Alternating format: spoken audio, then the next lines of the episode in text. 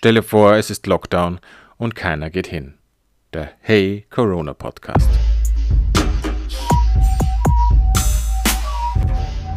So schnell wird aus einer Extremsituation wie einem Lockdown Alltag.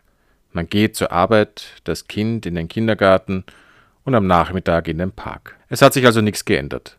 Beziehungsweise hätte sich so gut wie nichts geändert an unserem Alltag, wenn wir unser Kind nicht freitags zu Hause lassen würden. So müssen meine Frau und ich unter der Woche die Stunden von Freitag einarbeiten. Denn Kinderbetreuung und Homeoffice geht nicht gemeinsam.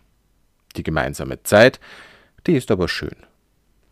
Allerdings bleibt dann eben unter der Woche nicht so viel Zeit für andere Dinge, wie zum Beispiel diesen Podcast.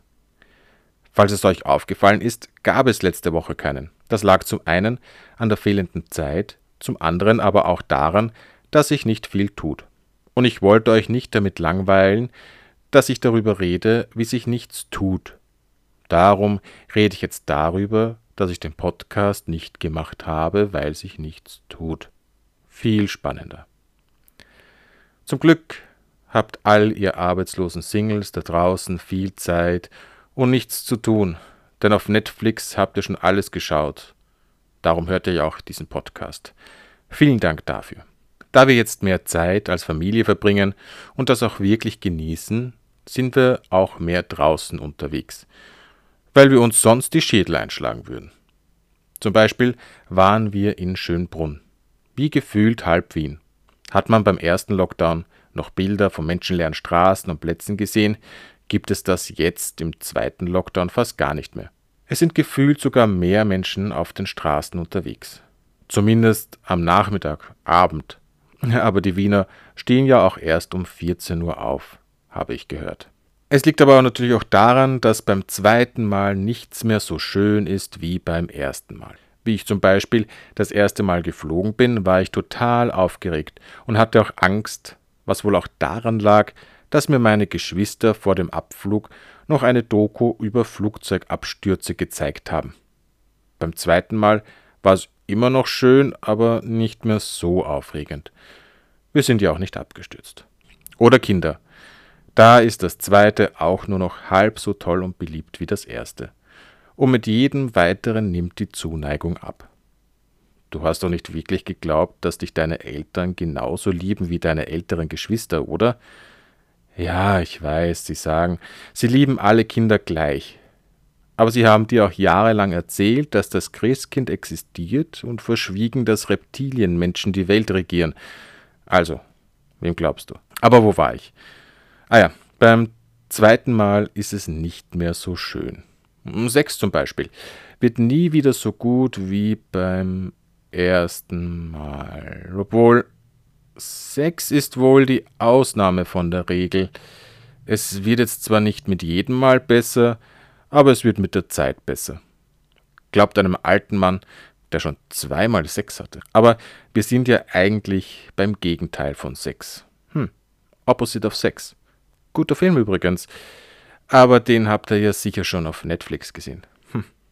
Also, das Gegenteil von Sex ist Lockdown. Ein weiteres Problem, dass der Lockdown 2, die Rückkehr der Welle, das ist noch ein Arbeitstitel. Aber warum der nicht mehr so ernst genommen wird, ist die viel zitierte Pandemiemüdigkeit. Das liegt einerseits in der Natur des Menschen, dass er sich mit Situationen, wie bedrohlich sie auch sind, irgendwann arrangiert und sie dann nicht mehr als so bedrohlich wahrnimmt oder sogar ganz verdrängt. Warum sonst kaufen sich Menschen trotz Klimakrise einen Suff, steigen ins Flugzeug oder grillen tonnenweise Rindfleisch auf ihrem methanbetriebenen Kohle-Erdölgrill? Eine weitere Parallele zwischen Klimakrise und Corona-Krise ist auch, dass sie einem zeigt, es bringt nichts, wenn man selbst versucht, alles richtig zu machen, solange es keine politischen Vorgaben gibt. Es bringt nichts, eine Maske aufzuhaben, wenn andere es nicht tun, und es bringt nichts, Rad zu fahren, wenn andere im Suff unterwegs sind. Die Virenschleuder ohne Maske steckt dich an und die Benzinschleuder überfährt dich und der Lockdown und die Klimaerwärmung kommen sowieso. Und die Politik reagiert dann erst, wenn es zu spät ist. Zumindest in Österreich. Taiwan zum Beispiel hat insgesamt nur ca. 700 Corona-Fälle, Stand Anfang Dezember 2020, und hatte noch nie einen Lockdown. Und warum? Weil man dort schon im Dezember 2019 richtig reagiert hat. Österreich ist bereits im zweiten Lockdown. Und wie kam es dazu? Ständige Regeländerungen, die keiner nachvollziehen konnte und an die sich viele sowieso nicht gehalten haben. Eine Kommunikation von der Regierung, die ständig zwischen Licht am Ende des Tunnels und jeder wird jemanden kennen, der an Corona gestorben ist, hin und her schwang. Eine Ampel, die mehr einem Würfel geähnelt hat, wobei niemand wusste, wie viele Felder er fahren durfte. Gibt's die Ampel eigentlich noch? Darüber hört man jetzt fast so wenig wie über die täglichen Corona-Toten, seitdem die Zahl so hoch ist. Und die Regierung ist ja wirklich resistent. Sie lernt einfach nichts dazu. Denn es geht weiter so. Einerseits soll es nur langsame, schrittweise Lockerungen geben, was ja sehr logisch klingt.